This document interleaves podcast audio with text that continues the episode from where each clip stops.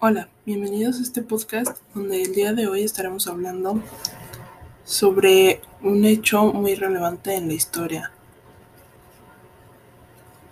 Este suceso se le llama la Guerra Fría. Fue un enfrentamiento político, ideológico, social y cultural que se desarrolló entre los años 1945 y 1989 entre dos bloques de países liderados por los Estados Unidos de América y la Unión, la Unión de Repúblicas Socialistas Soviéticas. El conflicto se desarrolló en torno de las dos superpotencias surgidas a partir de la Segunda Guerra Mundial.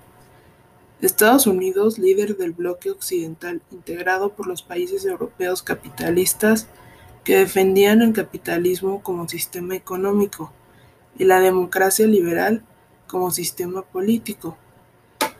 La Unión Soviética encabezaba el llamado encabezaba el llamado bloque del Este o bloque oriental, integrado por las áreas bajo ocupación del Ejército Rojo y otras fuerzas armadas comunistas. Defendían el comunismo como sistema económico y la democracia popular como sistema político. Como podemos imaginar, la principal causa de esta guerra fue que tanto la Unión Soviética como los Estados Unidos quisieron imponer sus ideologías a través del mundo. Dentro de toda la historia de la Guerra Fría, existen varias etapas, las cuales explicaré a continuación, y daré un breve resumen de lo que consistió o lo que sucedió en cada una de ellas. En la primera etapa fue el conflicto de Berlín, el cual quedó bajo dominio soviético. Estados Unidos, Francia y Gran Bretaña decidieron unificar sus zonas con la finalidad de crear un solo Estado.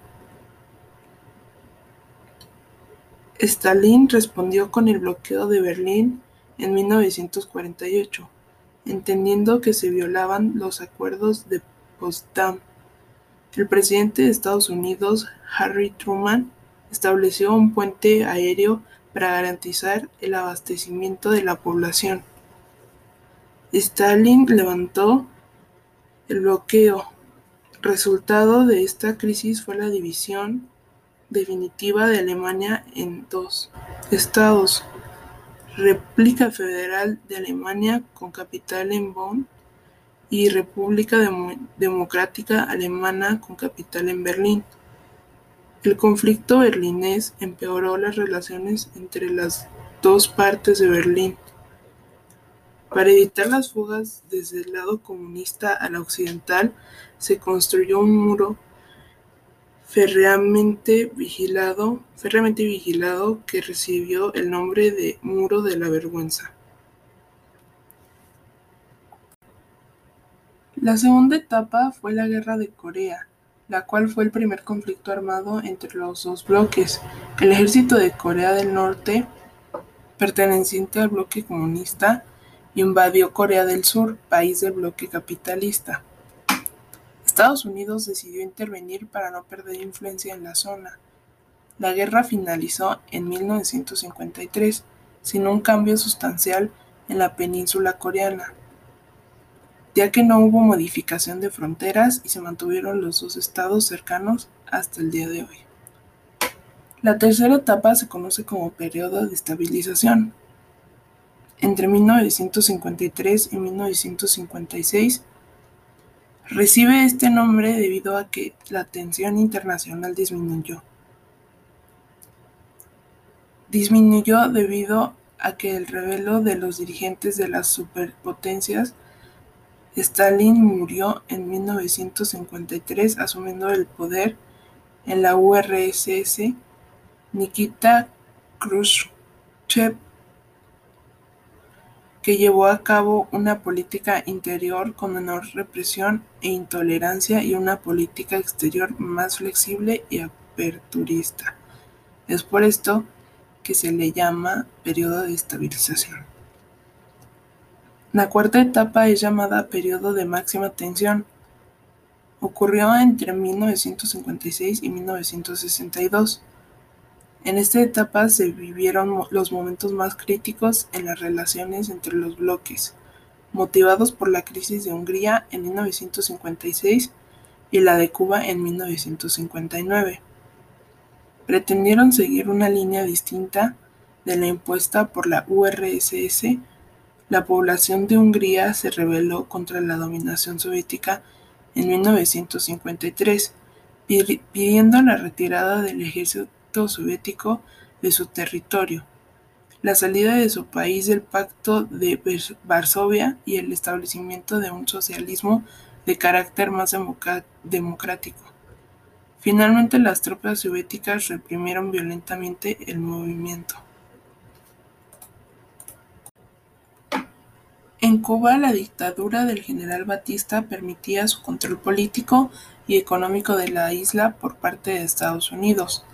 En 1959, y tras un fracaso anterior, un movimiento guerrillero liderado por Fidel Castro logró hacerse con el poder en la isla. La nueva política de corte comunista, con una serie de nacionalizaciones y una reforma agraria, perjudicaba los intereses norteamericanos. Estados Unidos respondió con el bloqueo económico. Ante esto, Cuba se aproximó aún más a la Unión Soviética ante el intento fallido norteamericano de derrocar a Fidel Castro en 1961. El régimen castrista buscó protección en la URSS, llegando a un acuerdo con sus autoridades para instalar misiles soviéticos con cabeza nuclear. Estados Unidos lo consideró una grave amenaza para la seguridad de sus ciudadanos. Después de estas etapas vienen otras mucho más tranquilas, entre comillas, porque había más comunicación y se podía dialogar más entre las potencias llegando a ciertos términos y condiciones. El fin de la Guerra Fría, luego del desarrollo económico de las décadas de 1950 y 1960, hacia la década de 1980 ambos bloques sufrieron crisis económicas. La injerencia en la política de otros países y la escalada armamentista consumían una enorme cantidad de recursos y provocaron crisis tanto en Estados Unidos como en la URSS. En sucesivas reuniones, los líderes de ambos bloques, Ronald Reagan y Mikhail Gorbachev, acordaron la necesidad de iniciar un nuevo modelo de relaciones internacionales. La URSS inició una serie de profundas reformas internas que llevaron a una apertura mayor hacia el occidente y culminaron en la caída del comunismo. Simbólicamente se considera la caída del muro de Berlín en 1989 como uno de los eventos que marcaron el fin de la Guerra Fría. A continuación les diré algunas de las consecuencias de la Guerra Fría. Estas fueron la polarización del mundo en dos bandos, el procomunista y el anticomunista. Esto se manifestó en el debilitamiento de los partidos comunistas de Occidente y la, eliminación de los partidos no comunistas en la URSS. Acumulación de armas en los países satélites de las potencias que luego de finalizada la Guerra Fría se redirigieron a movimientos de guerrilla y a guerras civiles.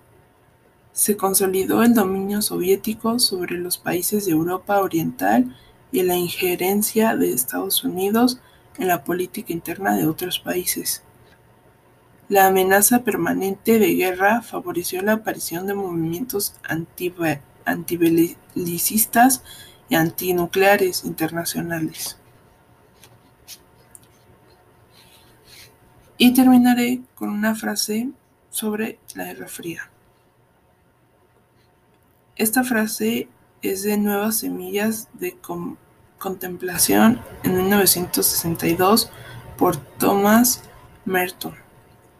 La Guerra Fría no es más que la consecuencia normal de la idea corrompida que tenemos de una paz basada en una política de cada cual para sí, en la ética la economía y la vida política.